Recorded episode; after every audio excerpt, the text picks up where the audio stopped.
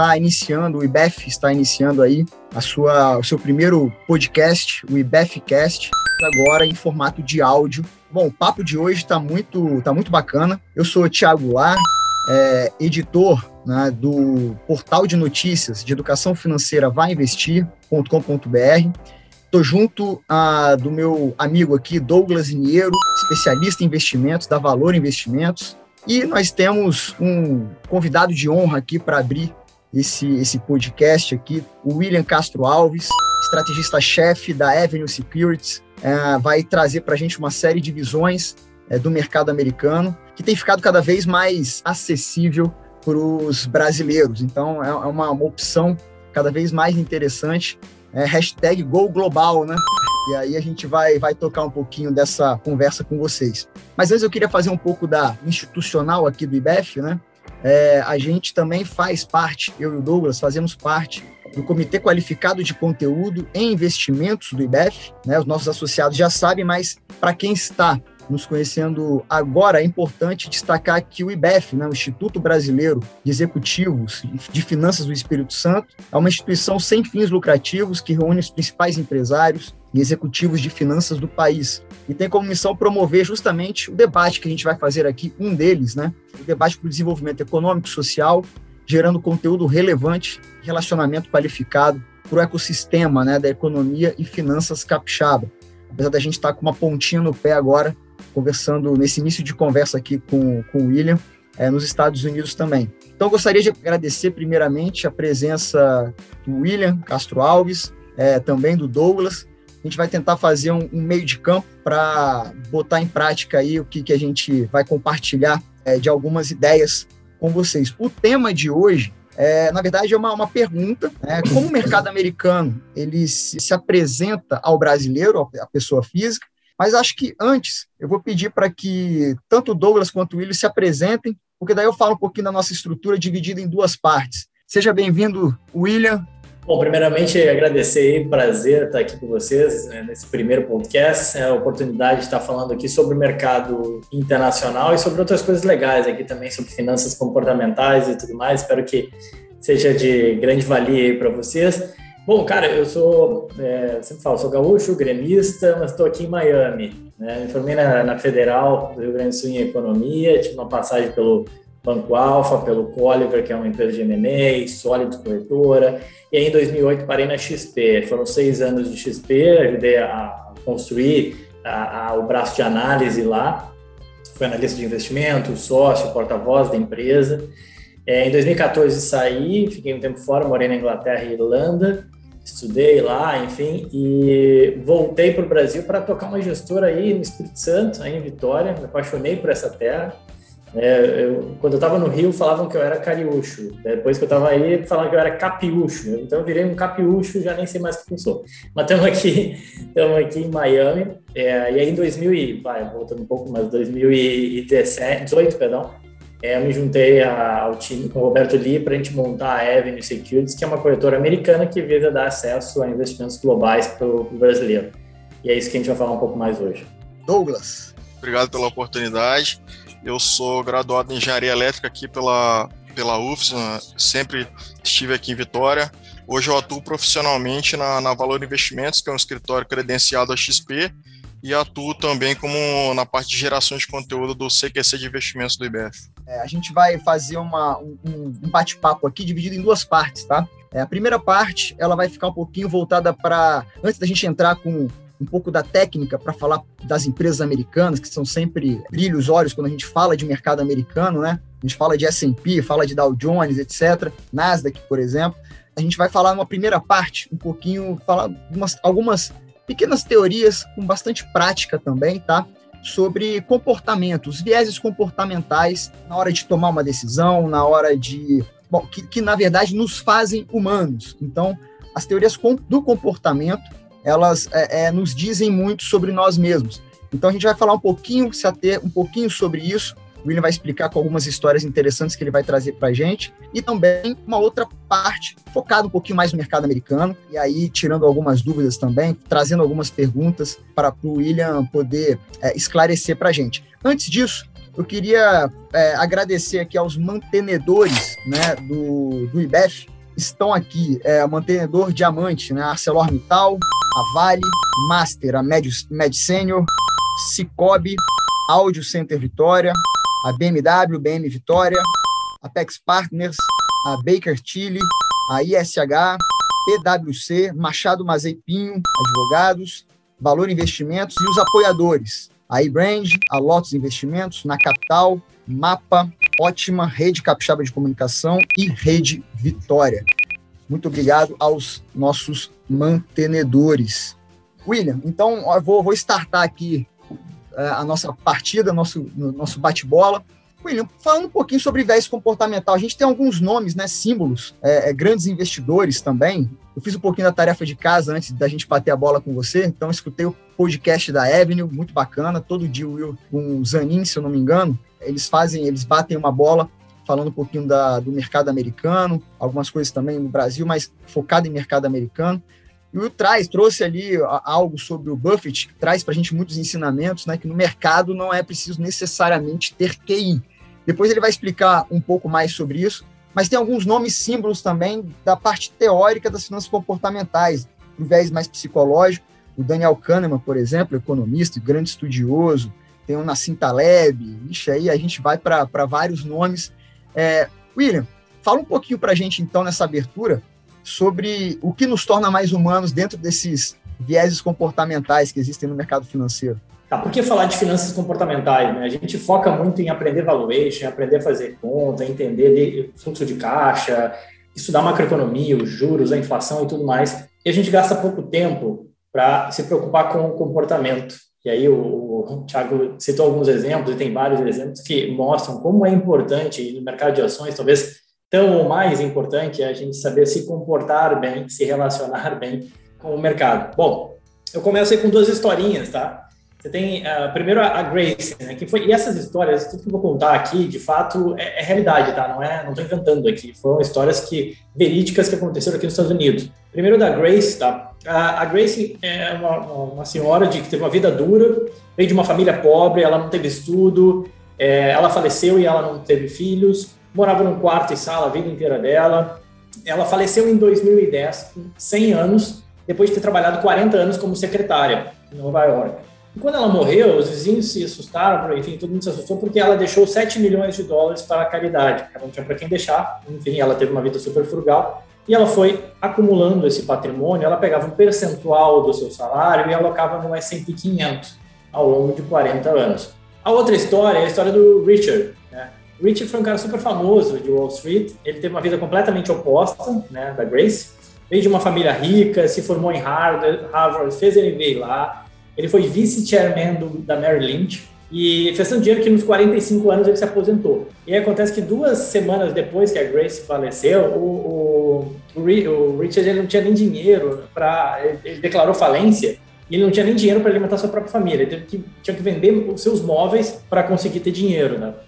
E aí, por que, que eu estou falando disso? Para mostrar que, assim, o mercado financeiro é fascinante por causa disso, porque em nenhuma outra área, nenhuma outra ciência humana, você vai encontrar é um local onde uma pessoa como a Grace, em tese com pouca qualificação, consegue ter retornos superiores a um cara que eventualmente teve toda a formação, a experiência de Merrill Lynch e por aí vai. Vocês não vão ver um, um açougueiro fazendo uma, uma, uma, cirurgia melhor do que um cirurgião. Né? Normalmente não seria o caso base.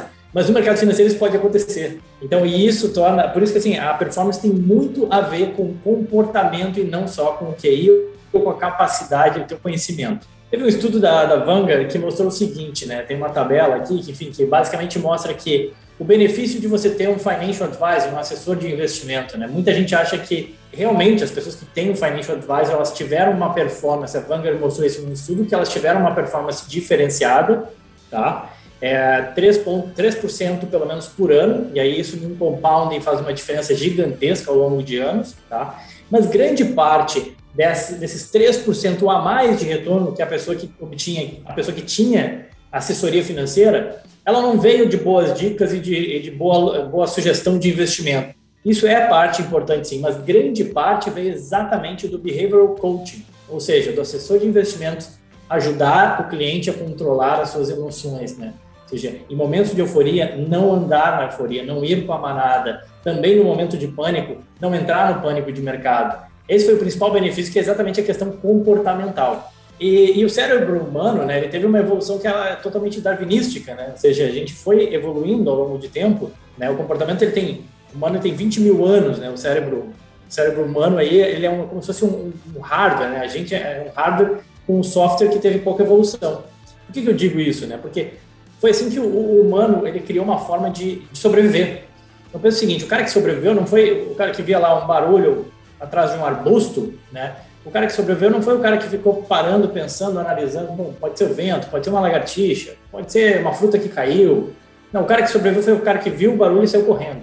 Então a gente tem muito disso ainda dentro do nosso chip, digamos assim, né? Essa questão instintiva, tá? E aí o órgão mais sensível do corpo humano acaba sendo o bolso, né? Então quando a gente vê a tela vermelha ali, a gente quer parar aquilo ali, a gente quer estancar, a gente quer sair correndo daquilo ali. Então, tem muito a ver exatamente com o nosso instinto. Tá? E aí, o Daniel Kahneman, né, que o, que o Thiago já, já exatamente já citou, ele fala que a gente tem dois uh, sistemas né, que atuam no nosso cérebro. Um sistema muito rápido e intuitivo, que se eu perguntar para vocês quanto é que é um mais um, não tem que ficar pensando, conjecturando, é dois, ponto.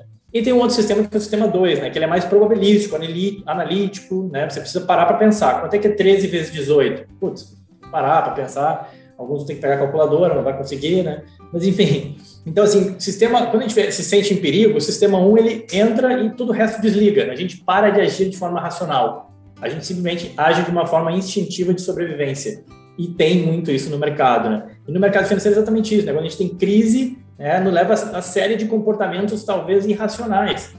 Poxa, o cara vendeu aquela ação 40% de desconto, é, de queda, é, no, no, auge da pandemia. Como assim, cara? Por que, que fez isso? Né? A expost fica sempre mais fácil, mas naquele momento é aquele o, o sistema instintivo, né? É, falando mais alto. E, e aí dá para ver, assim, tem um, tem um estudo uh, super legal do Robert Schiller, né, um cara super famoso. Ele fala que o preço da ação ele é até 14 vezes mais volátil, ele oscila mais do que o valor intrínseco da companhia. Se você calcular o fluxo de dividendos que ela paga, o fluxo de caixa, vai ver que o preço da ação é 14 vezes mais volátil exatamente porque que no mercado financeiro ele sempre expõe os comportamentos humanos, né? principalmente em crise.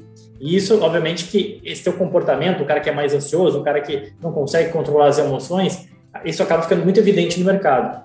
Por isso tem uma frase do, do George Goodman que é excepcional, que ele fala o seguinte, bom, se você não sabe quem você é, o mercado de ações é, é um local muito caro para você se descobrir. Exatamente isso, né? Porque se você não sabe controlar suas emoções, cara, não vai para o mercado. Tem um cara lá atrás também na Grécia Antiga que fala o seguinte, né? Conhece a ti mesmo. Sócrates. e aí, assim, a gente tem, tem vários efeitos, tem vários efeitos que, que rodam no nosso cérebro e vieses comportamentais que geram né, gente, é, que é normal, que a gente tem que aprender a lidar com isso. Bom, um deles, falando, começando, né, o disposition effect, né, que é aquela coisa que a gente busca ter um ganho, a gente se sente orgulhoso, né? Tem até aquele meme, assim, do cara em terceiro, terceiro lugar lá comemorando, todo, né, super famoso, super feliz, assim. Esse, esse, é um dos mais documentados efeitos que a gente tem no Behavioral Finance. Né? As pessoas buscam algo que dê orgulho para elas, né? Elas evitam perda para evitar, evitar, aquele risco de arrependimento. E, e, aí, então, assim, como é que isso se, como é que isso se reflete na prática? O cara compra a ação, a ação subiu 20%, 20% nos três primeiros dias, o cara vende logo normal. E aí, se ela cai 20% nos, nos três primeiros dias, o cara não vende, muito pelo contrário, né? Ele fica carregando aquilo ali. Dali para frente, o que interessa, né, na verdade, é a expectativa que você tem em relação àquela performance da ação, né? Porque se ela subiu 20%, você tem aquele orgulho, você quer contar para as outras pessoas, né? E você tenta evitar a perda quando uma ação cai, né? E isso tem um pouco a ver, né, que é um, esse é um comportamento assimétrico, que também tem a ver com a Prospect Theory, é uma outra teoria que fala o seguinte, que a dor da perda é duas vezes maior que o prazer do ganho. Aquela coisa, a nossa tendência natural à sofrência, né, que ganhou espaço na, na música sertaneja, a gente gosta de uma sofrência, Jorge Mateus, a gente gosta, Safadão nem é tão sofrência assim, né, é, Thierry, por aí vai, então a gente gosta de uma, de uma sofrência, né, que exatamente a dor da perda ela é valorada duas vezes mais do que o prazer do ganho. Então, assim, e aí você fica, comprou uma ação, você realizou o ganho rápido, porque você quer ter aquele orgulho de, cara, eu acertei, eu comprei e ganhei 30%. E você não, você fica carregando uma ação que caiu 30%, você não quer ter, que é uma dor muito mais forte. E aí, quando chegar no meu preço, eu vendo, e aí você fica com aquilo, né? Então, a gente tende a vender as winners mais rápido e segura as ações perdedoras, né? Sempre com aquela expectativa de que, não, vai subir amanhã, teve uma notícia, mudou o cenário, agora vai, e por aí vai. Né? E é engraçado que com fundos é exatamente o contrário. Por que, que isso acontece? O comportamento é inverso. A gente investe mais naqueles fundos que sobem e quer investir ainda mais naqueles fundos que sobem e resgata daqueles que caem. Eu penso que é o contrário, né? Minha ação subiu, eu quero botar no bolso e ganhar e contar no churrasco que eu ganhei. E com fundos, não, né? Exatamente. Subiu, eu quero botar mais. Você não quer tirar do fundo, você quer botar mais dinheiro naquele fundo e os fundos que caem, você resgata e sai logo. Por que isso, né? Essa dinâmica se inverte porque você tem em quem colocar culpa. Foi o gestor, ah, pô, esse gestor, o Breda lá, não sabe o que está falando, tá lá no Twitter, não sai do Twitter, imbecil, não, sabia que não devia ter posto. Então você tem que culpar. Não, foi o Douglas que me indicou esse fundo horroroso aí que não rende. Né? Então você tem alguém com quem culpar, a culpa não é sua, você realiza logo essa perda. Né? é totalmente oposto, né? É um pouco daquilo que as meninas cantavam, né? O de cima sobe e o de baixo desce, né? A gente gosta de investir naqueles que mais sobem e, e tira aqueles que, que mais caem. E aí o interessante é que assim, teve um estudo da Morningstar que pegou o melhor fundo da Morningstar lá de 2000 a 2010, ou seja, 10 anos. Esse fundo, ele rendeu em média 17% ao ano, tá? E o legal é que é o seguinte, o investidor médio, né, ele não percebeu esse retorno. Pelo contrário, o retorno médio do, é, do average investor foi de menos 11. Pô, mas como assim? O cara conseguiu perder dinheiro num fundo que foi super bem em 17, em 10 anos, que rendia 17% ao ano? Sim, exatamente isso. Teve um outro o fundo do Peter Lynch, um cara super famoso, também um dos melhores gestores da história aí da, da Bolsa Americana. O fundo dele entregou um retorno de 29% ao ano é, durante aí 13 anos, de 77 a 1990 bateu o S&P com folga, duas vezes o índice americano, e a média de retorno do investidor que investiu, investiu no fundo do Peter Lynch foi de 5%. Foi bem pior do que o S&P e foi muito pior do que o fundo. E você tem também um, outro estudo super curioso, né, do estudo da Fidelity de 2013. Eles começaram a avaliar lá, poxa, tem vários investidores aqui que tiveram um retorno muito bom. Vamos investigar o que, que tem em comum com esses caras. Né? Será que eles, porra, Será que os caras são pilotos de avião, são, tem, assim, são frios, são calculistas, né? É, qual que é o perfil desses caras? E se analisou que tinham dois perfis muito parecidos, né? Um é do cara que esqueceu a senha da conta, ele esquecia que tinha aquela conta. Esse era um dos melhores investidores. E o segundo realmente é um cara que era muito frio, mas porque ele tinha falecido, os mortos. Os dois melhores tipos de investidores, né, segundo a Fidelity, foram exatamente os caras que esqueciam que tinha o dinheiro lá e os caras que tinham falecido, tá? E aí tem um gráfico que é super bacana, do, que o JP Morgan sempre publica e atualiza, né, que mostra diversos retornos de diversas classes de ativos. Então, você tem fundos imobiliários aqui nos Estados Unidos, ações de empresas de, de mercados emergentes, small caps e por aí vai. E é muito doido você ver que a média, o investidor médio ele tem um retorno médio menor do que a maioria de todas as outras classes de ativos. Se o cara tivesse ficado só em bonds, ele teria ganho mais. Se ele tivesse ficado só em é, S&P, teria ganho mais. Se tivesse investido em casa, teria ganho mais. Mas a média do investidor, ela é menor do que a média de todos os outros ativos. É como se o cara... E não é porque ele monta uma carteira ruim, é porque ele se comporta errado. Esse é o ponto. Ô, ô Will, e você tocou um ponto curioso em relação a fundos. É, você olhar para trás, né, nos últimos 12 meses, avaliar um fundo, você pode tirar é, conclusões muito erradas, né? Se você pegar o, o, na própria plataforma de fundos brasileira, você vai ver que os principais fundos que subiram é, são fundos que têm alguma alocação em dólar, alguma coisa desse tipo, porque o dólar de fato subiu ali para de quatro reais para quase seis reais. Agora, não quer dizer necessariamente que isso vai repetir adiante, né? E algumas pessoas acabam tomando decisões equivocadas só olhando para os resultados dos últimos é, 12 meses, né? É o famoso olhar pelo retrovisor, né? é, exatamente. E é exatamente isso que acontecia, assim, com todas as classes de ativos. Agora o cara vai investir só em dólar, né? Então, depois que o dólar já rendeu, ele investe em dólar. E aí as ações começam a performar bem. Aí o cara vai para ações. E aí, não, é investimento imobiliário que deu. Aí, e assim fica pulando. E aí ele consegue ter um retorno médio numa janela de 10 anos ali pior do que todas as classes de ativos. É, e aí, dentro dessa ideia do disposition effect, né? Ou seja, você tem um negócio que todo mundo parece idiota, mesmo o cara mais provado do mundo, Warren Buffett, que tem retornos excepcionais, mesmo ele se parece idiota algumas vezes. Em que sentido? Pelo menos você vê lá Barron's, Financial Post, em vários lugares, né, em diferentes datas, né? O que aconteceu com Warren Buffett? Que nem sempre, todo ano ele bate o S&P 500, né?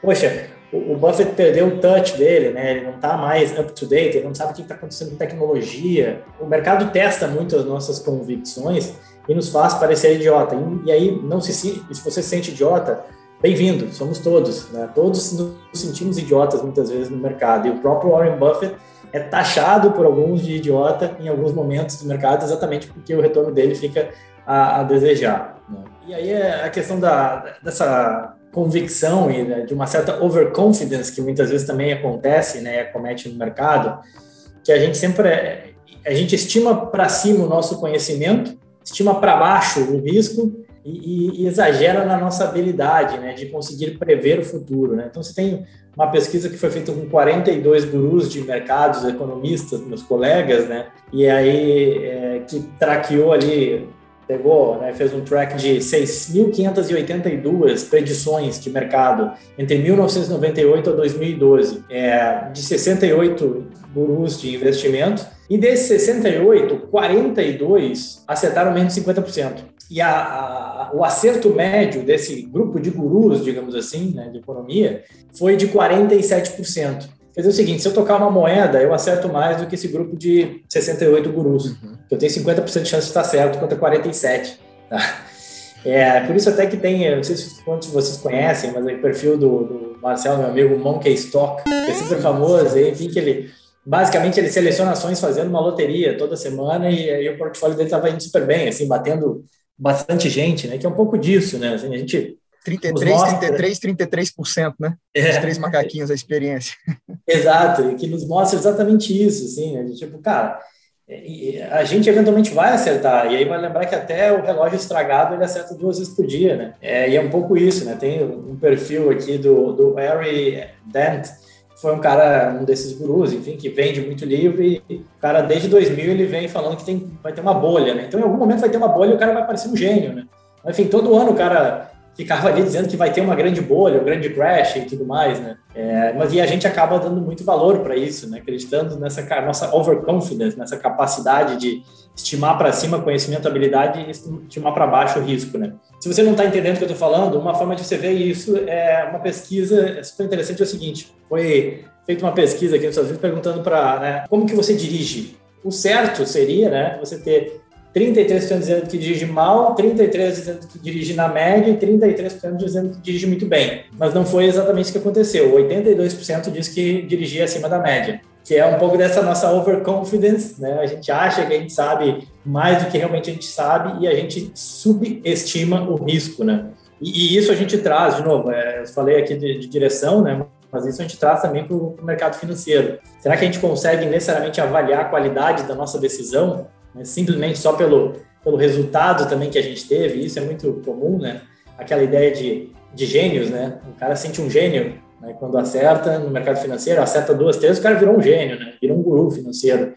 É, e às vezes, muitas vezes, a gente não consegue nem averiguar o quanto de fato essa nossa decisão ela foi, foi acertada ou não. E aí tem um exemplo, né, que o Daniel Haddad sempre cita do exemplo do tio dele, né, que ligou para ele, pô, eu vendi meu apartamento, é 90% do meu capital e eu quero alocar, investir financeiramente, você me ajuda? Ah, ajudo. Então, o meu vizinho falou que Bitcoin vai subir 30% semana que vem eu queria alocar todo o meu capital nele. Aí o Radar falou, pô, você tá maluco, você é um imbecil, você não faz isso, pelo amor de Deus, né, cara? Vai investir todo o teu capital do apartamento no Bitcoin, que é um negócio né, não faz sentido. Ah, tá, legal, obrigado. Passou uma semana, o Bitcoin subiu 30%, ele fez, o Bitcoin subiu 30%, ele ligou pro Haddad lá, Haddad, você é um idiota, cara, melhor você sair do mercado financeiro, você não sabe porra nenhuma disso que você está fazendo aí. Eu e ganhei 30%, ou 30% mais rico. Então, assim, o tio do Haddad não, não tem nem ideia do risco que ele estava correndo.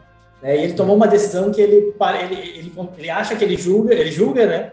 Que ele estava certo na decisão dele, quando na verdade não, ele não conseguiu calcular nenhuma ideia do risco que ele correu. Mas o fato dele ter ganho dinheiro faz com que ele pense que ele estava acertado. Tem mais coisa para falar. É, uma delas é também assim, em relação a como a gente lida com o nosso dinheiro, o mental accounting. Né? A gente trata o dinheiro de forma diferente, a gente rotula o dinheiro de diferentes características. Né? Então, é aquela ideia de tipo, eu sempre brinco, né? O dinheiro de bônus, o dinheiro de pinga, né? O dinheiro recebido no aniversário, ou um tax refund, né? Você recebeu restituição do imposto de renda. Então, é o exemplo do cassino. O cara vai lá com 100 dólares no cassino, foi lá, apostou, daqui a pouco está com 10 mil dólares. Ao invés de ele ir para casa, voltar e, e, ganhar e ficar satisfeito, ele, pô, 10 mil dólares, esse dinheiro do, do game mesmo, ele vai lá, coloca e perde todos esses 10 mil. E ele chega para a esposa e a esposa pergunta: Ei, amor, como é que foi lá no cassino? Ah, pois é, perdi 100 dólares. Não, na verdade você não perdeu 100 dólares, você perdeu 10 mil. É, mas a gente faz essa conta mentalmente de que não, esse dinheiro aqui era para perder mesmo, né? Era sendo que o dinheiro ele é, na verdade, o mesmo. Né? É, a mesma coisa aconteceu aqui nos Estados Unidos, quando você teve a pandemia, né? muito dinheiro foi, foi dado em termos de auxílio e você teve um aumento muito grande das contas na Coinbase. Né? O cara pegava esse dinheiro que surgiu do nada, o governo me deu 1.200 dólares e vou lá apostar no mercado de Bitcoin. Então a gente faz muito isso, esse, esse mental accounting né? de investimento curto, médio e longo prazo e, e de colocar, rotular uh, o, o, dinheiro. Né? Outro viés super importante é o viés da ancoragem. Né? Você começa por um ponto referencial e vai se ajustando, né? Como assim? Eu feito uma pesquisa, uma, uma pergunta, né? Exatamente para provar esse ponto foi o seguinte: a pergunta era com quantos anos o Gandhi morreu? Mas antes de fazer essa pergunta, eles davam uma frase, né? Uma frase que falava o seguinte: bom, o Gandhi era mais jovem ou mais velho do que nove anos quando morreu? Com quantos anos o Gandhi morreu? E a outra pergunta foi feita para um outro grupo. Gandhi era mais jovem ou mais velho do que 105 anos quando ele morreu? Com quantos anos o Gandhi morreu? É, e aí foi engraçado que a pergunta é a mesma, só que você ancorou as pessoas com 9 e 105. E aí as pessoas que foram ancoradas no 9, elas responderam que o Gandhi morreu é, mais ou menos com, com 50 anos. E as pessoas que tiveram como ancoragem o 105 falaram que o Gandhi morreu com 70 anos. Então você tem uma diferença de 20 anos simplesmente porque você ancorou o cara no 9, que é um número que não tem nada a ver. Todo mundo sabe que o Gandhi morreu com mais do que 9 anos e com menos que 105. Mas você não faz ideia, mas só porque tem 9 ali, a média ficou em 50, e no outro você tem 105. 105 a média ficou em, em, em 70, tá? É a mesma história do, dos aplicativos lá na, na, na Apple Store, na Play Store, né? que até então era de graça e aí depois passou a ser 4 dólares. Poxa, mas 4 dólares, eu não vou pagar 4 dólares no aplicativo. Cara, 4 dólares, o preço de um pacote de bala aqui nos Estados Unidos, dependendo. E o cara, não, não vou pagar 4 dólares no aplicativo, tá maluco. Porque até então era de graça, então você ancorou como sendo de graça. O, é você a... me lembrou aqui, Will, do Howard Marks, né? O que é mais importante para o investidor, tem um momento lá que ele fala de preço e valor, né? Um conceito digamos, mais básico para o mercado, para quem está nos assistindo ou ouvindo, a ideia de preço e valor, né? É, quando você olha normalmente o valor de uma ação, de um ticker ali na tela, por exemplo, a, aquele valor ele é um imperativo para você tomar uma decisão. Mas de fato, qual é o, quer dizer, ele é o preço, né? Mas qual é o valor de fato daquela empresa? Né? Se a gente trouxer, daqui a pouco a gente vai começar a entrar nisso, mas é, é, a Apple fez agora o, a Apple 13, né? O iPhone 13. Novo modelo da, novo, novo modelo da Apple. Então, assim, é, peraí, mas ok, ela trouxe alguma diferença? Não? Como é que o mercado está reagindo a isso? Fazendo um pouco da, da questão do, do valuation, mas sem entrar muito nesse financeiro, digamos assim. Quando você olha a empresa, como é que ela é, se ela é sustentável ao longo dos anos, ela tem um valor que muitas vezes condiz ou não com o preço dela de mercado, né? Na, na tela, o valor do, do, da ação dela na tela, do ativo na tela, né? Não, exatamente. É assim, a gente vê isso, e, de novo, estou tendo exemplos fora da, do mercado, mas assim, é totalmente uh, validado no mercado. Né? Você pega num restaurante, vai lá, tem uma carta de vinhos, né? Normalmente você tem, o, o restaurante, ele te ancora, né? Ele coloca um vinho ali, de um vinho mais barato e um vinho super caro, que às vezes, muitas vezes nem tem no estoque dele, mas ele coloca ali para te ancorar, né? E normalmente você não vai pedir o vinho mais caro, mas ele te coloca ali o vinho de mais caro para te ancorar em termos de preço. Né? E aí, normalmente, você pega ali o vinho do meio, né? É, e com ação, bom, a gente faz isso totalmente, né, toda hora, né? Então, aquela ideia de quando chegar no meu preço eu vendo, você ancorou. Né? A ação, ela vale tanto, né? porque na tua cabeça você ancorou aquilo, né? Ou a bolsa está muito alta, quando cair eu compro, né? O cara ancorou aqui, não, mais do que 4 mil pontos o S&P é caro. Ou quando você vai no supermercado, sabão em pó era 10, agora está 15, está caro.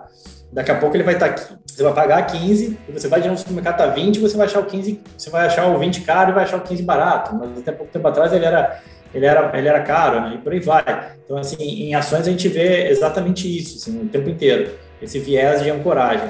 E no dólar, então, nem se fale, né? O Edmar Baixa tem aquela frase dele, né? Que o câmbio foi feito por Deus para humilhar os economistas, né? Mas no dólar toda hora a gente vê isso, né? Aquela ideia, bom, se voltar para 3,50 eu compro, se voltar para 4 eu compro, se voltar para 4,20 eu compro, se voltar para agora é 5, né? Se voltar para 5 eu compro. Então a gente vai ancorando e muitas vezes não, não, não toma essa, essa decisão de investimento, né?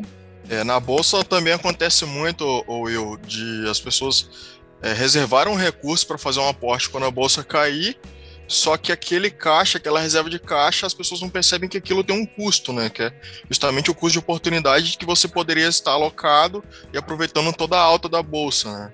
Então, assim, existem até alguns estudos que dizem que é, pessoas que trabalham com caixas mais reduzidos, elas costumam ter é, maiores retornos ao longo do tempo, né? Ou então pessoas que fazem alocações, aportes todo mês, eles conseguem ter retornos maiores também. É, mas você tem um negócio que é, o ser humano ele quer essa validação social, né? Ele gosta de não só de ser aceito, mas de ser validado como, poxa, esse cara realmente sabe o que ele está fazendo ou falando. Né? E a gente tem muito disso, a gente vê isso muito assim, você tem uma gratificação que ela é instantânea ou você tem uma gratificação que ela é delayed, né? Que ela é atrasada, que ela demora mais para acontecer. Todo mundo quer a gratificação instantânea, né? Aquela ideia, aquela busca, né? Pelo a busca pelo atalho. Né? Uma vez o, o, o, Bezos, ele, jantando com o Warren Buffett, ele pergunta, né? Poxa, Buffett, tipo assim, o que você faz é relativamente simples, né? Investir em boas ações, carregar durante um tempo, você não, investe, não faz nenhuma pirotecnia em termos de gestão de portfólio. Por que as pessoas simplesmente não te copiam? Né? E a frase do Buffett foi: porque as pessoas, ninguém quer ficar rico de uma forma assim, mais gradativa, mais gradual, mais lenta, né? Todo mundo quer ficar rico muito rápido. E aí ele falou o seguinte: bom, é, não, não, importa o quão talentoso e quanto esforçado você seja, algumas coisas elas levam tempo, cara. É simples assim, você não consegue produzir, é, fazer um bebê engravidando uh, nove mulheres ao mesmo tempo. Não, você tem que esperar, é da, é da, natureza humana, né? Parte do processo é esperar, é o tempo, é a maturação, né? E, mas é engraçado que quando a gente vai lá, né, na biblioteca, assim, o que mais vende, né? Todo mundo sabe que assim, quem que precisa para emagrecer? Cara, comer de uma forma regrada, frutas, verduras, é, não comer açúcar e tudo mais, fazer atividade física e tudo mais. Mas qual, qual que é o livro que vende, né? Como emagrecer rápido. 90 que, dias, menos, é, 90 dias. Sabe que você não vai conseguir emagrecer, sei lá, 5 quilos em uma semana, mas você vai lá e compra aquilo, né? A mesma história do inglês, né? Aprenda inglês em 5 anos, não vai vender. Agora, se botar aprenda inglês em um mês, você sabe não vai aprender inglês em um mês. Mas é isso que vende, né? De novo, é essa história do, dessa nossa faz parte da gente buscar o atalho, né? Uma fórmula que em finanças ela é bem básica, mas ela é fundamental, que é né, o valor futuro, ele nada, o valor futuro de um, um ativo, de uma ação, enfim, nada mais é do que o valor presente, né? Mais a, desculpa, vezes a, a um mais a taxa, né? Ou seja, tem uma taxa de retorno que você tem elevada a um expoente, né? O quanto tempo você consegue ter aquela taxa de retorno. E a questão é que no mercado financeiro muita gente foca no I, né? Que é a da taxa de retorno. Ou seja, o valor presente ele é um mais a taxa de retorno que eu levo, né? Então, quanto mais retorno eu tiver, maior vai ser o meu valor futuro. E faz sentido, claro, né? Só que muita gente se esquece do N, né? Que é o fatorial, que é o exponencial, né? Então, assim, e que faz a maior, o maior efeito, até matematicamente, se for calcular, que mais faz efeito é o N e não a taxa. Você pode aumentar bastante a taxa, que se você não. O benefício marginal ali, se você aumentar o N, ele é muito maior do que aumentar a taxa de retorno. E as pessoas focam muito na taxa de retorno e esquecem do N que na verdade é o mais importante. E aí é só você pegar, enfim, o net worth, a riqueza do Warren Buffett ao longo de tempo, ela, é, ela foi feita muito depois, no compound, né, ao longo de diversos anos e, e não no, no, início né, dele, é, de carreira. Enfim, então, assim, é realmente o efeito do tempo que beneficiou muito o Warren Buffett, né? É, esse tripé, né, né, Will? O risco, retorno, liquidez, né? Aí a gente falou, se falou muito bem aí do de risco e retorno, né? É, da taxa e tal, mas é, é, o tempo, ele é um ponto crucial para investimento, né? Se você não se considerar essa palavra e não souber direitinho o qual impacto isso gera para suas alocações, para sua sustentabilidade investimento a longo prazo, a coisa pode ficar confusa e degringolar de alguma maneira, né? Exatamente, aí eu já estou acabando, prometo, mas só para mostrar um pouco disso num gráfico, né? tem um gráfico do, dos Estados Unidos que é bem bacana, assim, que mostra o S&P 500 desde 1926 até 2019, passando aí por diferentes presidentes democratas, republicanos, é, para mostrar o seguinte, que especialmente aqui nos Estados Unidos, o longo prazo realmente funciona, né? no Brasil a gente tem uma dificuldade maior em relação ao longo prazo, né? que as coisas mudam, né? são muito efêmeras, eu diria, mas assim, de 1926 ou até, até hoje, né? Você teve guerra, presidente assassinado, desastre natural, a bolsa caiu mais de 10% do seu topo por pelo menos 100 vezes. Crise de 2008, corona, dot-com, governo esquerda direita, enfim, você teve muita coisa e o cara que continuou investido teve o seu retorno, né? Ou seja, mostrando um pouco desse poder de longo prazo, tá? independentemente do cenário. E aí, para já ir acabando, né? Tem algumas coisas também que afetam, que é o, teu meio ambiente, né? E nos afeta muito como brasileiro esse meio que a gente vive no Brasil, né? É, e aí, só para ilustrar esses efeitos, né? Tem três exemplos, né? Uma foi da, de uma loja de bebidas, né? Foi feito um experimento que é o seguinte: você colocar uma música italiana numa loja de bebidas, né? O sujeito saía dali, ele nem lembrava da música que estava tocando durante a compra dele, mas as vendas de vinho italiano cresciam enquanto a música de vinho, a música italiana estava rolando. E quando botava uma música alemã, as vendas de cerveja aumentavam. Então, eh, foi um, feito um experimento parecido com isso em Londres, né? Estava tendo muito assalto, muitos problemas no metrô de Londres e colocaram música clássica no metrô de Londres e realmente baixou é, os eventos né, de, de assaltos, enfim, as confusões no metrô de Londres. Para ver como esse ambiente, às vezes a gente nem percebe, mas ele nos afeta. Já já vou entrar em mercado e vai fazer sentido, mas um outro exemplo também é a entrada na classe econômica do avião, né? Foi feita uma pesquisa, né? um experimento foi o seguinte: colocar dois grupos de pessoas, um entra por trás e outro entra pela frente, passando pela classe executiva, enfim. E aí o cara que passou pela classe executiva, né? Ele sentiu que a classe econômica é uma merda. Assim. Basicamente ele a propensão dele em criar confusão, em brigar com a aeromoça, com outro passageiro, foi 300% maior do que o cara que entrou por trás, né, que não foi impactado por aquele meio, né, assim, não se sentiu uhum. preterido. É, e, e, se a gente pensar um pouco e um pouco, voltar no tempo, é engraçado como no passado era normal fumar num avião. É, questão de 20, 30 anos era totalmente normal fumar num avião. Hoje a gente Nossa, acha um absurdo. Hoje você acha um absurdo, né? Falar, como assim, o cara tá fumando no avião? Pelo amor de Deus. É, da mesma forma que se for uma praça de alimentação e só tiver só ter girafas, você vai achar um absurdo, pô, não tem McDonald's aqui, não tem uma Pizza Hut. É, mas até pouco tempo atrás era assim, né? E em relação a investimentos internacionais era exatamente isso, né? Poxa, mas eu não consigo comprar Facebook, Apple e mais. É, cada vez mais a gente está caminhando para isso, achar um absurdo, que até pouco tempo atrás não era tão fácil assim, né? E aí esse negócio do ambiente ele nos influencia muito em relação ao dólar, né? É engraçado ver que mesmo o fundo mais conservador do mundo, aquele que investe em títulos da dívida do governo americano, no Brasil ele é considerado um investimento de risco. Por quê? Porque o dólar varia. A gente vê o William Bonner, a gente vê, eu não lembro o nome dessa jornalista, mas enfim. Renata, Renata Vasconcelos. Renata Vasconcelos, exatamente. Renata Vasconcelos dizendo que o dólar variou, então todo dia o dólar está variando, né? Mas é, o que, será que de fato, será que é o dólar que varia ou é o real que varia, né? O rabo que abana o cachorro ou o cachorro que abana o rabo, né? E aí, se a gente parar para pensar, né, os países eles se protegem, eles têm as suas reservas. 60% dos países têm reserva em dólar. Depois você tem o euro ali, a libra esterlina, o ien japonês, o franco suíço, mas ninguém tem reserva em real, cara. Essa é a realidade. É, mesmo os, os, mais ricos, os bilionários, têm reserva em dólar, não tem real. Então, né, o que, que de fato é arriscado ou não? Né? Será que é o dólar?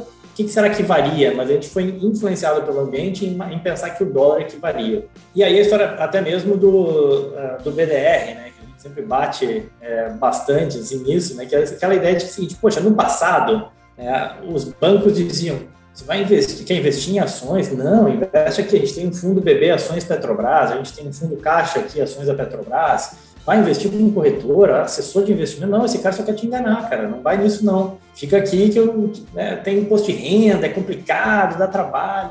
E aí veio a XP, meu orgulho de ter feito parte dessa história, assim, de disruptar o mercado e realmente e hoje caiu e as pessoas aprenderam que, cara, não, esse cara tá te enfiando a faca, na verdade. E, mas é engraçado como uma coisa, algo parecido tem acontecido com os BDRs, né, com os, alguns agentes locais que promovem isso, porque taxas e mais taxas ali dentro daquele, daqueles produtos que hoje são oferecidos como produtos internacionais, quando que na verdade hoje fica muito fácil você acessar diretamente o mercado americano, você não precisa ir lá comprar um fundo de Petrobras ou comprar um BDE que te cobra várias taxas em cima de taxas, mas enfim. E aí, para acabar, só uma, uma frase que eu acho genial, né, do John Bogle, que ele fala o seguinte: o mercado de ações é uma gigante distração para quem está no business de investimentos, né? É, que é um pouco disso. A gente fica lá olhando o Bloomberg, notícias, sabendo subiu, caiu, é, e aí a gente acaba se distraindo do cerne do nosso objetivo, que é investir, né? E o mercado de ações é, uma, é bem interessante em termos de distração, ele nos distrai bastante. Né? Will, muito bom. Acho que deu um panorama geral, né, Douglas? E eu acho que eu tenho uma, uma, uma última pergunta. Talvez o Douglas entre aí para também fazer, trazer mais um, mais um componente. A primeira delas, a, a pergunta que eu tenho a fazer é o seguinte: o, o, o mercado americano, por que, que ele se tornou acessível? Eu acho que isso aí já era uma história natural né, da acessibilidade para o investidor, a, pessoa física, o investidor não qualificado. Né? A partir disso daí, a gente consegue perceber que, conversei com, com o Breda, ele falava que o Brasil quando vai virar uma Venezuela, quando, quando, se acredita que o Brasil vai virar uma Venezuela, ele não, ele não vira. Quando se acredita que ele vai virar Estados Unidos, ele também não vira. Então, por que que esse acesso tem aumentado né, do mercado americano? Como é que você tem visto esse cenário e essa busca por uma descorrelação geográfica da carteira do, dos investidores? Boa, boa, excelente pergunta. Eu acho que, assim, primeiro, você teve um problema da indústria nacional, né? Foi uma coisa que quando eu estava na, na VGR e aí o Lee me chamou para para Avenue, eu gostei muito assim do conceito e da ideia, enfim, não necessariamente tinha convicção que nem ele tinha de que isso ia virar realmente e virou. É o seguinte, bom, as pessoas desbancarizaram, de fato. O movimento de desbancarização ele aconteceu, ele está acontecendo, ele vem acontecendo. Os fintechs surgiram ajudando nesse sentido, mas em especial o trabalho dos assessores memorável nesse sentido, em, em levar educação financeira e levar conhecimento sobre produtos financeiros. As pessoas saíram dos, dos bancos, só que elas começaram a ver que o aquário ele ficou pequeno. Deixa de alocar capital ruim, capital em produtos ruins, mas faltam produtos para você alocar esse capital. E isso aconteceu em outros lugares também. E aí, como é que você resolve esse problema, né? É escoando para fora. Não tem como, não. Então, assim, o primeiro ponto foi isso, da, da, da insuficiência da indústria, da própria indústria nacional. Né? Você precisa buscar alocação externa. O segundo ponto, obviamente, que tem a ver com o próprio risco Brasil, né? As pessoas começaram a ver que, de fato, o universo de investimentos no Brasil, entendendo mais o universo de investimentos no Brasil, ele é um ambiente extremamente arriscado, tal qual são outros emergentes. Tem risco na China, tem risco na Rússia, tem risco na África do Sul, e o Brasil está do mesmo jeito. É, e aí, obviamente, também. Assim, e aí o cara já, já tinha essa pretensão, essa, essa, esse desejo, essa intenção de buscar alguma coisa diferente, descorrelacionado, para não ficar refém de um ministro, de uma reforma, e aí faltava só o veículo, né? E vamos lembrar, o Private, o Wealth, ele já está aqui, o BB, tem uma, o BB Américas tem uma agência aqui desde a da ditadura militar, desde 1970. Então, assim, tem clientes que investem já há muito tempo, especialmente os clientes de maior poder aquisitivo que têm acesso a outros produtos.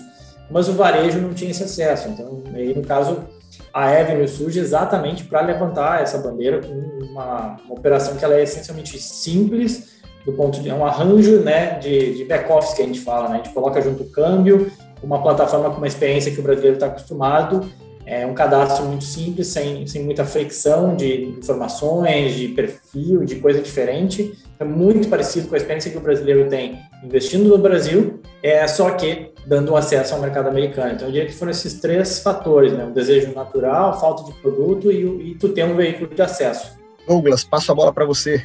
Will, trazendo assim um pouco mais, mais para perto do nosso dia a dia, é, quando a gente pega um celular da, da Apple, você acessa ali uma rede, um Facebook. Quando você vai num, num restaurante, você vê uma Coca-Cola, você vai numa loja de carro, você compra o um carro da GM.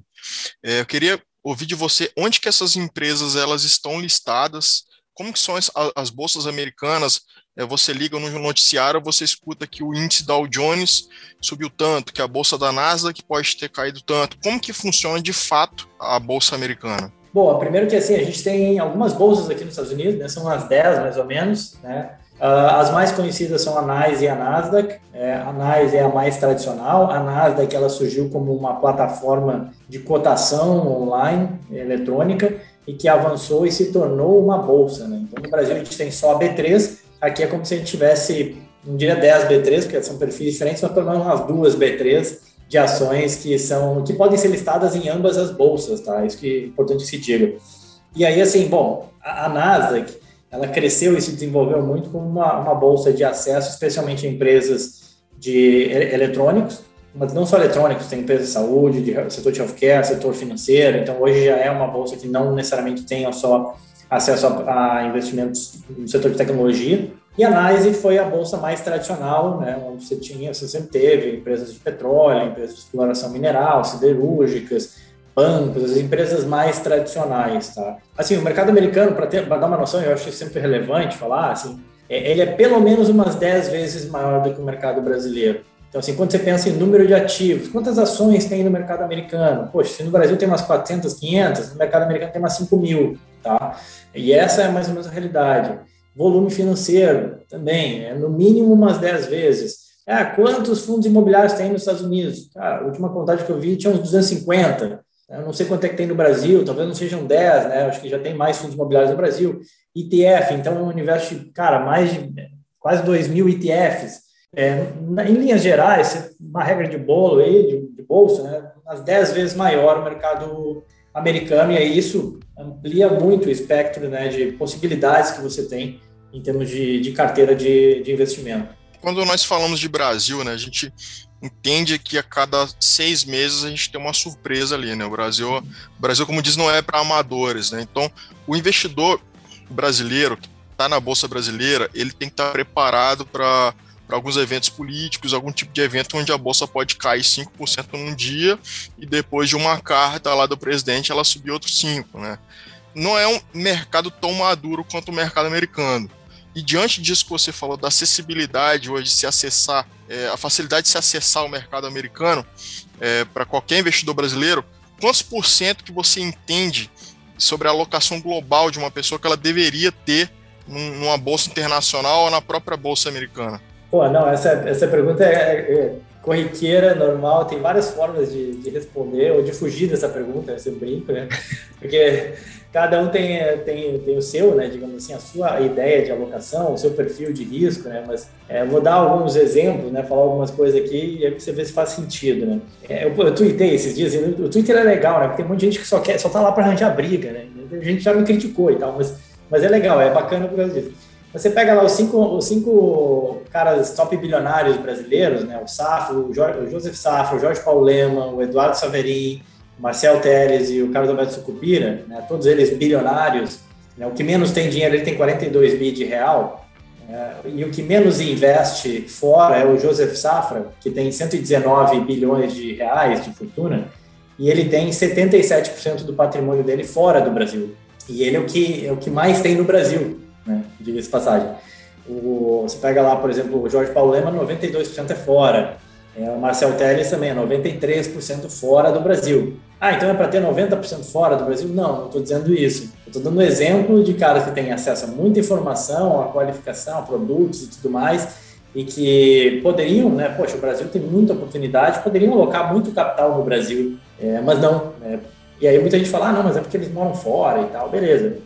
Tem um outro exemplo aí de um outro bilionário brasileiro, o velhinho Luiz Marci, né, um gênio, né? sou fã dele mas achei muito legal que foi publicado esses dias que é, ele triplicou, se não me engano, a fortuna dele nos últimos 10 anos. Ele saiu de um bi para 3 bi de real, uma coisa assim. Só que aí a gente fez a conta, né, que se nesses últimos 10 anos, ao invés de fazer o stock picking que ele faz, estudar ações né, no Brasil e tudo mais, ele simplesmente tivesse trocado aquele 1 bi de, de real que ele tinha por dólar e comprado o ETF do S&P, ele teria não 3 bilhões de reais, mas sim 10 bilhões de, de reais. Simplesmente assim, sem, sem ter que fazer nada, sem ter que estudar nada, simplesmente por ter alocação fora. Claro, isso tem um pouco a ver com a inflexão do dólar, sim, isso tem um pouco a ver com o mercado, sim. Mas o que eu digo é o seguinte, cara, eu acho que todo mundo tem que ter uma alocação fora pelo simples balanço de ativo, né? Ativos e passivos. Eu tenho passivos que são dolarizados. O iPhone se ficar mais caro aqui, vai ficar mais caro. A inflação que a gente hoje vendo aqui nos Estados Unidos, ela chega no Brasil, cedo ou tarde, não tem como. O produto americano exportado, ele vai ficando mais caro, ele é exportado para o mundo mais caro. Então, assim, a gente já tem passivos que são dolarizados. E até mesmo, eu fiz estudo do, do bolo de fubá, o cafezinho e o churrasco, ele fica mais caro por conta do dólar, né? Porque, querendo nossas commodities são cotadas em dólar. Para a gente proteger o poder de compra que a gente tem hoje, a gente já tem que ter dólar no mínimo uns 20 ou 30%, porque grande parte da nossa cesta de consumo ela já é dolarizada. Aí tem aqueles casos excepcionais, o cara quer mandar o filho estudar fora, o cara que gosta de viajar fora. Então esse, esse percentual ele só vai aumentando. E um outro ponto, para acabar, já prometo, a gente está aqui, está trabalhando, eu, o Thiago, o Douglas, a gente tem aí, na média, 25 anos, né? Somos novos ainda, a gente tem bastante tempo ainda de trabalho, e a gente tem grande parte da nossa riqueza está exatamente na capacidade de geração de fluxo de caixa futuro do nosso trabalho. E ela está muito atrelada ao Brasil, né? Você está trabalhando no Brasil, você está gerando dinheiro e renda em real. Então a tua renda, ela já está atrelada ao real per se. Você já está comprado em real, de certa forma, no médio e longo prazo, porque você está fazendo renda, a não ser os casos que o cara que trabalha com exportação, enfim, que aí está mais atrelado ao dólar. Mas, em geral, grande parte das pessoas já está totalmente atrelada e comprada ao Brasil. Então, assim, para a gente fazer um hedge disso, né? Se o Brasil der certo, a nossa carreira vai bem, a gente vai crescer, a gente vai ganhar mais dinheiro e vai, vai dar tudo certo. Que bom. Você não precisa ter também todos os seus investimentos no Brasil. Você já está comprado em Brasil. E se der certo, o Brasil você vai bem. Né? Então, é bom descorrelacionar um pouco e ter um pouco de ativos fora, exatamente porque e se o Brasil não der tão bem, talvez a tua carreira não vá tão bem, baixa na madeira, talvez o teu, teu fluxo de caixa futuro não vai ser tão bom quanto você imaginava, né? Porque muitas vezes em decorrência do próprio Brasil, da dificuldade do país. Né? Mas aí você descorrelacionou um pouco do teu patrimônio, porque a tua renda já está, querendo ou não, mas você descorrelacionou com outra coisa que foge do risco da geografia, né? Ótimo. Por fim, para a gente finalizar, então, para também não é, esticar muito a corda. Will, como é que eu faço para abrir? Eu quero, por exemplo, pessoa física, quero abrir uma conta no exterior. Como é que eu faço para investir diretamente no exterior? Cara, é complicado, cara. Tem que ter um documento com foto, uma CNH e um documento de residência, cara. É isso, sim. Eu sei que é difícil, mas é isso, cara. É basicamente essas duas coisas e 10 minutos ali para te preencher um cadastro. Essencialmente é isso, cara. Então, assim, com um documento com foto, um CNH, é, uma identidade, enfim, e um comprovante de residência, você consegue preencher meia dúzia de perguntas ali, tira foto do teu próprio celular, faz o upload e, cara, deu, você consegue abrir uma conta, não tem mínimo, tá? a gente não cobra é, mínimo de envio, mínimo de manutenção de conta, taxa de abertura de conta, custódia, não tem nada disso, cara, totalmente gratuito. E aí você começa, assim, eu sempre falo, né? abre a conta, começa a navegar na plataforma, e para você fazer investimento, você tem que, obviamente, depositar dinheiro, enviar recursos, pode ser feito através de Pix, TED, enfim, qualquer, é muito fácil. Feito isso, você faz um câmbio, que é basicamente apertar um botão dentro da nossa plataforma e, e deu, assim, é isso, assim. Então, realmente é muito fácil. Convido todos vocês a entrarem no, no site da Avenue, é, de, Avenue de avenida, né? Então, é avenue.us, né? E aí, só abrir sua conta lá bastante coisa interessante lá, tem os artigos, tem várias coisas. Agora, só para você também trazer uma, uma novidade aí, né, do, do Academy, né, que, você, tá, que, você, que a Avenue está fazendo. Não, total, a gente está numa uma toada de crescimento muito forte, tem um cartão aí, então até uma também super importante, né, as pessoas que, tudo bem, as fronteiras ainda estão meio fechadas, mas eu acho que chega de a gente pagar taxas abusivas em corretoras de câmbio, né? Você vai lá trocar seus dólares, nossa, um absurdo. Aí você usa o cartão de crédito lá fora, é um absurdo. Né? É, então o brasileiro se acostumou a viajar com um monte de dólar na, na doleira, empacotado, escondido, morrendo de medo de perder, aquele dinheiro que se perder, meu Deus do céu, né? É, ou com cartão pré-pago, ou com uma, um cartão de crédito abusivo, chega disso. Então, é, a Avenue é uma empresa americana, então você vai ter um cartão americano, você consegue fazer, vem aqui, quando vier aqui nos Estados Unidos, pode usar ele normalmente, aceito em estabelecimentos, ou lá para Portugal, quer sacar dinheiro, consegue também usar o, seu, o dinheiro que tem lá na tua conta, os seus dividendos, enfim, e por aí vai. Então, esse é o banking, né, que a gente fala, então você consegue ter acesso a um cartão. E a gente está lançando o Avenue Academy, que a gente sente que existe uma demanda muito grande por conhecimento. Está com uma lista de espera. A ideia é ter um modelo de educação continuada, onde o cara paga uma mensalidade, algo que caiba no, no bolso dele, e ele vai tendo acesso a diversos conteúdos, assim, de mais básico até o mais avançado, a gente vai sentindo de acordo com a demanda das pessoas. Mas, tipo, cara, né, o que, que é esse tal de NICE, Dow Jones e tal? Beleza, vamos ter uma aula sobre isso. Por que, que a inflação americana é importante? É, enfim, tem vários conteúdos, então era uma pegada bem de educação mesmo, para quem quiser aprender mais sobre o mercado americano, contando aí com diversas aulas, eu sou um dos convidados lá para dar aula também, mas tem o Fábio, tem a Mel, tem o nosso time, o próprio Roberto Lee, que é o CEO da corretora, tem uma aula dele explicando como é que funciona uma corretora, né, para quem quer entender, é, é super bacana. Muito bom, pessoal. Chegamos ao fim, então, desse bate-papo muito bacana com o Will Castro Alves. Douglas Mineiro aqui, juntamente comigo, da gente fazendo essa tabelinha. E o golaço do William mais uma vez. É, William, muito bacana tê-lo aqui conosco nesse primeiro podcast também. É, Para todo mundo né, que tem interesse aí de fazer parte do IBEF, é, para acessar o, o, nosso site, né, www.ibefes, né, espiritosanto.org.br, é, e ali você vai saber como se associar. Né? Bom, e ao participar do IBEF, o associado ele é exposto né, alguns empresários, executivos das principais empresas capixabas, trabalhando em conjunto com essas pessoas para desenvolver conteúdos de finanças sobre temas atuais, relevantes para a economia capixaba nacional e outros adendos aí que a gente possa fazer, né, na forma de lives, palestras, etc. Muito obrigado, William, por ter doado aí o seu tempo para a gente. É, até a próxima.